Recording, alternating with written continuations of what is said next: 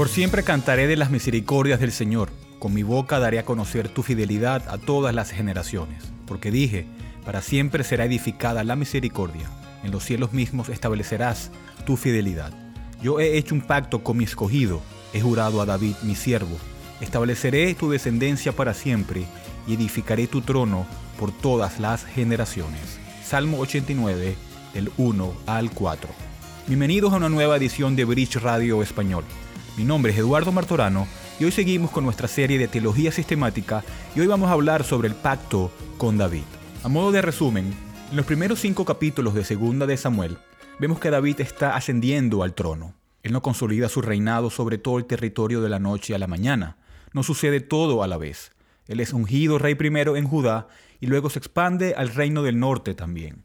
Y lo que ha sucedido aquí, si recuerdan, Dios ha exaltado a un joven que solía ser un niño pastor que guardaba ovejas para su padre. Tanto así que su padre pasó por alto si era posible que él fuera el que Samuel estaba buscando. Dios había exaltado a ese humilde pastor para que fuera rey sobre su pueblo, y esto es maravilloso de contemplar en el capítulo 6.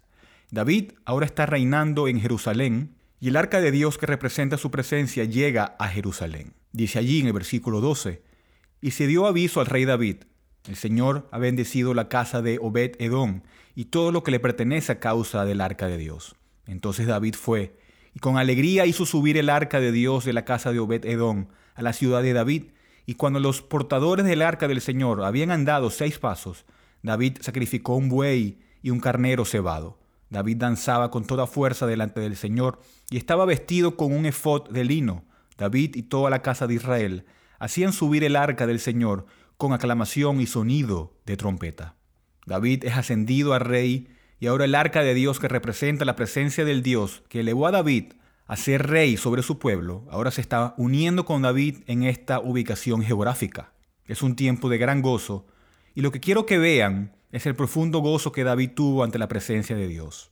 En el versículo 15 nos dice que David está gritando y hay sonido de trompeta, hay sacrificios que están teniendo lugar. David está con alegría y con gozo. David se dio cuenta que él era el extremo receptor de la bendición de Dios. lo que quiero que vean es que David reconoció que la presencia de Dios era buena y que la presencia de Dios era un símbolo de su bendición y por eso se deleitaba. Él amaba la presencia de Dios y estar bajo su bendición y estar en esa presencia era lo más grande que tenía y eso era un promotor de su gozo en su corazón. Ahora en 2 Samuel 7, desde el versículo 1 dice, Sucedió que cuando el rey David ya moraba en su casa, y el Señor le había dado descanso de sus enemigos por todos lados, el rey dijo al profeta Natán, Mira, yo habito en una casa de cedro, pero el arca de Dios mora en medio de cortinas. Entonces Natán dijo al rey, Vaya, haga todo lo que está en su corazón, porque el Señor está con usted. Así que David dice, Quiero construir un templo que sea digno de este Dios que me ha dado tal bendición. Vemos que David tiene pensamientos elevados, planes elevados, aspiraciones elevadas en su corazón y quiere que haya una manifestación mayor, una casa más grande para el arca de Dios que corresponda a la elevada morada que él mismo tiene en la tierra. Pero resulta que Dios tenía otros planes, que lo que David quería no era el momento adecuado en el plan de Dios. En el versículo 4 dice, Y esa misma noche la palabra del Señor vino a Natán, Ve y dile a mi siervo David, así dice el Señor, ¿eres tú el que me va a edificar una casa para morar en ella? Pues no he morado en una casa desde el día en que saqué de Egipto a los israelitas hasta hoy, sino que he andado errante en una tienda, en un tabernáculo, donde quiera que he ido con todos los israelitas. Hablé palabra alguna de las tribus de Israel, la cual haya ordenado que pastoreara a mi pueblo Israel, diciéndoles, ¿por qué ustedes no me han edificado una casa de cedro? Dios le dice a David, David, yo no pedí esto, yo no ordené esto, y él está diciendo que la gente no fue negligente al no construir una casa permanente para la representación de mi presencia. Simplemente no era el momento, David. Y en una impresionante redirección de cuáles eran las intenciones del corazón de David, Dios continúa explicando en el resto de 2 Samuel 7 algo que es asombroso. Dios aquí le está diciendo a David, David, no construirás una casa para mí, sino que yo construiré una casa para ti. Y eso es impresionante, y nos lleva a uno de los textos más grandes de las Escrituras. David iba a construir una estructura física para Dios. Eso es lo que quería hacer.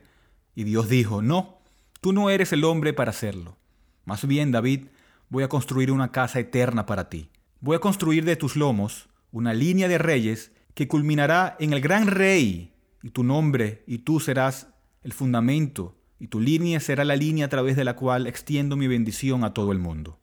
La línea de David se convertiría en la extensión, en la amplificación, en cierto sentido, en la siguiente etapa de la bendición que Dios prometió a través de Abraham. De esa promesa de bendecir a todas las naciones. David, este hombre que solo unos años antes pastoreaba ovejas, ahora es rey y Dios está a punto de otorgarle algunas de las promesas más grandes que se le han dicho a cualquier hombre. Y ahora Dios revisa el pasado con David y le está diciendo a Natán, el profeta, lo que le va a decir a David en el versículo 8, que dice, Ahora pues, así dirás a mi siervo David, así dice el Señor de los ejércitos, yo te tomé del pastizal de seguir las ovejas, para que fueras príncipe sobre mi pueblo Israel, y he estado contigo por donde quiera que has ido, y he exterminado a todos tus enemigos de delante de ti. Dios dice, David, recuerda el pasado, yo te liberé de Saúl, y de todas las veces que Saúl trató de matarte.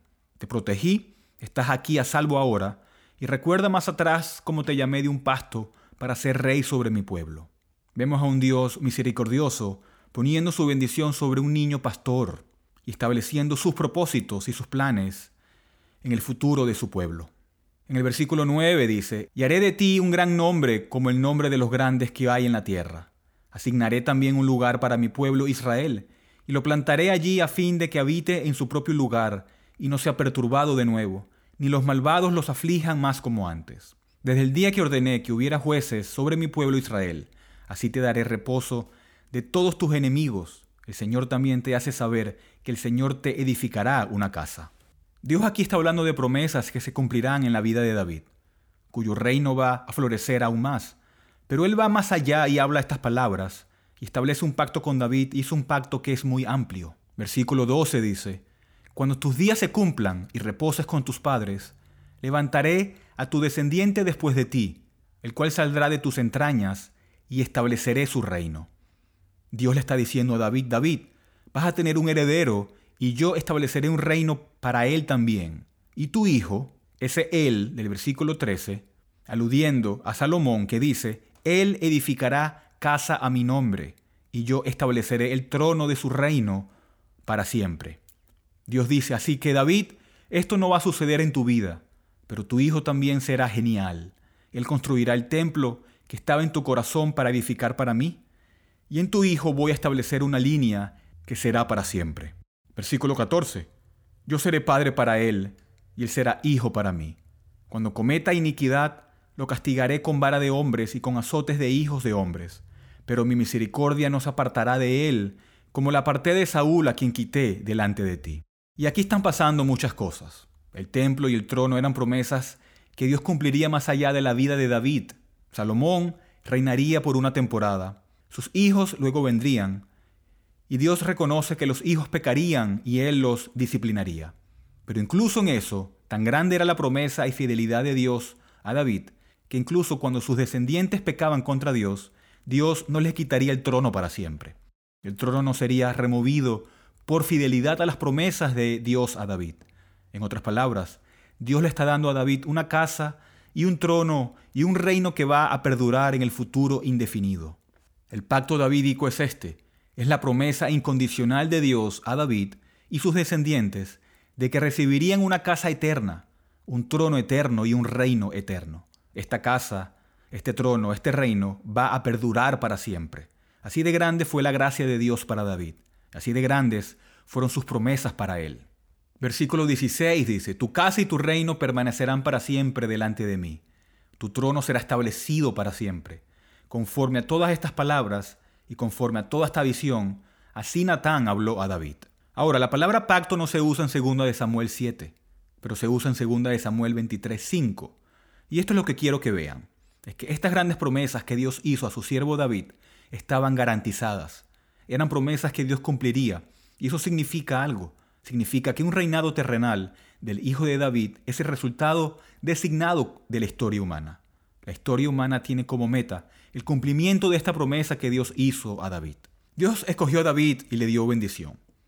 Y eso es asombroso, pero aquellos de ustedes que están en Cristo deberían tener un mismo sentido del asombro y la majestad del privilegio que Dios les ha dado simplemente para ser adoptados en su familia, ser elegidos por Dios antes de la fundación del mundo, tener todos sus pecados perdonados, estar unidos con Cristo, ser un heredero con Él, un coheredero con Cristo, estar en el extremo receptor y del favor divino que nunca puede ser revocado, estar en el extremo receptor de una salvación perfecta, de la cual tenemos un pequeño sabor de muestra en esta vida. Y David en respuesta a estas grandes promesas de Dios, responde en una oración de gran adoración. Y sabemos por lo que dice aquí que entendió que Dios estaba hablando de cosas que iban más allá de su vida. Podemos entender la manera correcta de ver las promesas de Dios al principio del capítulo, por la forma en que David responde a ellas inmediatamente en oración en el versículo 18, donde dice, Entonces el rey David entró y se sentó delante del Señor y dijo, ¿Quién soy yo, oh Señor Dios? ¿Y qué es mi casa para que me hayas traído hasta aquí? Y aún esto fue insignificante ante tus ojos. Oh Señor Dios, pues también has hablado de la casa de tu siervo concerniente a un futuro lejano, y esta es la ley de los hombres. Oh Señor Dios, por eso tú eres grande, pues no hay nadie como tú, ni hay Dios fuera de ti, conforme a todo lo que hemos oído con nuestros oídos. ¿Y qué otra nación en la tierra es como tu pueblo Israel, al cual viniste a redimir para ti como pueblo, a fin de darte un nombre y hacer grandes cosas a su favor y cosas portentosas para tu tierra, ante tu pueblo que rescataste para ti de Egipto, de naciones y de sus dioses. Pues tú has establecido para ti a tu pueblo Israel como pueblo tuyo para siempre, y tú, Señor, has venido a ser su Dios. Y ahora, oh Señor Dios, confirma para siempre la palabra que has hablado acerca de tu siervo y acerca de su casa, y haz según has hablado, y sea engrandecido tu nombre para siempre, al decirse, el Señor de los ejércitos es Dios sobre Israel, y que la casa de tu siervo David sea establecida delante de ti. Porque tú, oh Señor de los ejércitos, Dios de Israel, has revelado a tu siervo diciendo, yo te edificaré casa, por tanto, tu siervo ha hallado ánimo para elevar esta oración a ti. Ahora pues, oh Señor, tú eres Dios, tus palabras son verdad, y tú has prometido este bien a tu siervo. Y ahora, ten a bien bendecir la casa de tu siervo, a fin de que permanezca para siempre delante de ti porque tú, oh Señor, Dios, has hablado, y con tu bendición será bendita para siempre la casa de tu siervo. David alaba a Dios en respuesta a este gran pacto que Dios ha hecho con él y con sus descendientes. Él lo adora, él reconoce la supremacía de Dios en su misericordia sobre su pueblo Israel, y lo que quiero que vean es a este rey orando. David es el destinatario de estas promesas, y él, aunque es rey y es el receptor de estas promesas, él se llama a sí mismo el siervo de Dios. Él dice, soy tu siervo y tu voluntad es mi voluntad. Me inclino ante ti, Señor. Simplemente soy tu siervo. Estoy aquí como un instrumento de tu voluntad. Y mi única oración es que cumplas las promesas que me has hecho el día de hoy. Así que lo que Dios ha hecho aquí con David es que ha establecido promesas de bendición sobre él y sus descendientes en un futuro indefinido. Y a medida que sigues leyendo en el desarrollo de la palabra de Dios en Segunda de Samuel y en Primera de Reyes, descubres que su hijo Salomón cumplió algunas de las promesas que Dios hizo. Salomón construyó un templo de acuerdo con los planes que David mismo había hecho. Pero cuando miras la plenitud de la revelación bíblica, te das cuenta que estas promesas de David apuntaban a un cumplimiento final que trascendía a cualquier mero descendiente humano. El cumplimiento final de estas promesas que Dios hizo a David se encuentran solo en el Señor Jesucristo. En Isaías 9, en el versículo 6 dice, porque un niño nos ha nacido, un hijo nos ha sido dado. La soberanía reposará sobre sus hombros y se llamará su nombre admirable consejero, Dios poderoso, Padre eterno, príncipe de paz. Hablando de un niño que es Dios mismo. ¿Y cuál sería la naturaleza de la carrera de este niño? ¿Cuál sería su propósito en la tierra? ¿Qué haría? ¿Qué se lograría en él? Si seguimos leyendo en el versículo 7, Dice, el aumento de su soberanía y de la paz no tendrán fin sobre el trono de David y sobre su reino, para afianzarlo y sostenerlo con el derecho y la justicia, desde entonces y para siempre. El celo del Señor de los ejércitos hará esto. Isaías en su día, profetizando unos siglos después del tiempo de David, dice, hay un avance que viene en el pacto davídico. Habrá un niño que se levantará en la línea de David, que es Dios mismo y en él, él se sentará en el trono de David. Él reinará sobre su reino. Él lo establecerá. Él defenderá la justicia y la rectitud. Estas promesas hechas a David pedían algo más que el simple cumplimiento humano. Requerían nada menos que el Hijo de Dios en la línea de David para ser cumplidas. Y el Nuevo Testamento comienza llamando la atención sobre estas promesas que Dios le hizo a David. En el Evangelio de Mateo, capítulo 1, tenemos el registro de la genealogía de Jesús, el Mesías, el hijo de David, el hijo de Abraham. En un versículo, el pacto abrahámico y el pacto davídico se unieron y se cumplieron en la persona de Jesucristo. Luego Mateo va a lo largo de su Evangelio reivindicando esa afirmación, culminando en la crucifixión y resurrección, mostrando cómo este pacto se establecería para siempre. También en Lucas 1, versículo 31, el ángel le habla a María le dice que ha sido favorecida por Dios. Y en el versículo 31 el ángel le dice, concebirás en tu seno y darás a luz un hijo, y le pondrás por nombre Jesús. Este será grande y será llamado Hijo del Altísimo, y el Señor Dios le dará el trono de su padre David, y reinará sobre la casa de Jacob para siempre, y su reino no tendrá fin. El ángel le dice proféticamente a María lo que va a suceder con este hijo que nacería, concebido en su vientre virgen, y le dice que este hijo que llevarás va a ser el cumplimiento de las promesas que Dios le hizo a David hace mil años, sobre las cuales descansa la narración bíblica. María, este es el privilegio que se te ha dado. Vas a dar a luz al hijo que será el cumplimiento de todas estas promesas que Dios le hizo a David. Hace cuatro mil años, Dios hizo sus promesas a Abraham. Mil años después de eso, hizo sus promesas a David. De David a Cristo son otros mil años, hablando en términos redondos. Hace cuatro mil años entonces Abraham, hace tres mil años David y hace dos mil años Cristo. Y si avanzamos dos mil años más, estamos aquí, viviendo como cristianos, compartiendo las promesas que Dios le hizo a David y a los patriarcas. Jesucristo es la figura culminante en la dinastía davídica y no solamente lo conocemos, sino que dio su vida por nosotros. Y este Cristo que es el cumplimiento de todo lo prometido a David también es nuestro. Y Él sigue mostrando su gracia y su favor para con nosotros. Así que descansa en Él. Hasta aquí este audio de Bridge Radio Español. Bridge es una librería cristiana reformada sin fines de lucro, ministerio de enseñanza y cafetería. Estamos dedicados a discipular y equipar a los cristianos para la obra del ministerio y la edificación del cuerpo de Cristo. Hacemos esto al proporcionar recursos a precios módicos, tales como Biblias nuevas y usadas y libros cristianos centrados en el Evangelio y materiales de estudio en inglés y español. Por favor, considera apoyar a Bridge Ministries a través de una donación única o mensual ya que esto nos permite continuar nuestro alcance local e internacional a través de nuestros estudios bíblicos, conferencias y Radio Bridge. Puede donar y encontrar más información sobre nosotros visitando nuestro sitio web en bridgeminlaredo.org. Y terminamos con la primera pregunta del Catecismo de Heidelberg, que dice, ¿cuál es tu único consuelo tanto en la vida como en la muerte? El Catecismo responde, que yo con cuerpo y alma, tanto en la vida como en la muerte, no me pertenezco a mí mismo, sino a mi fiel Salvador, Jesucristo. Gracias por escuchar.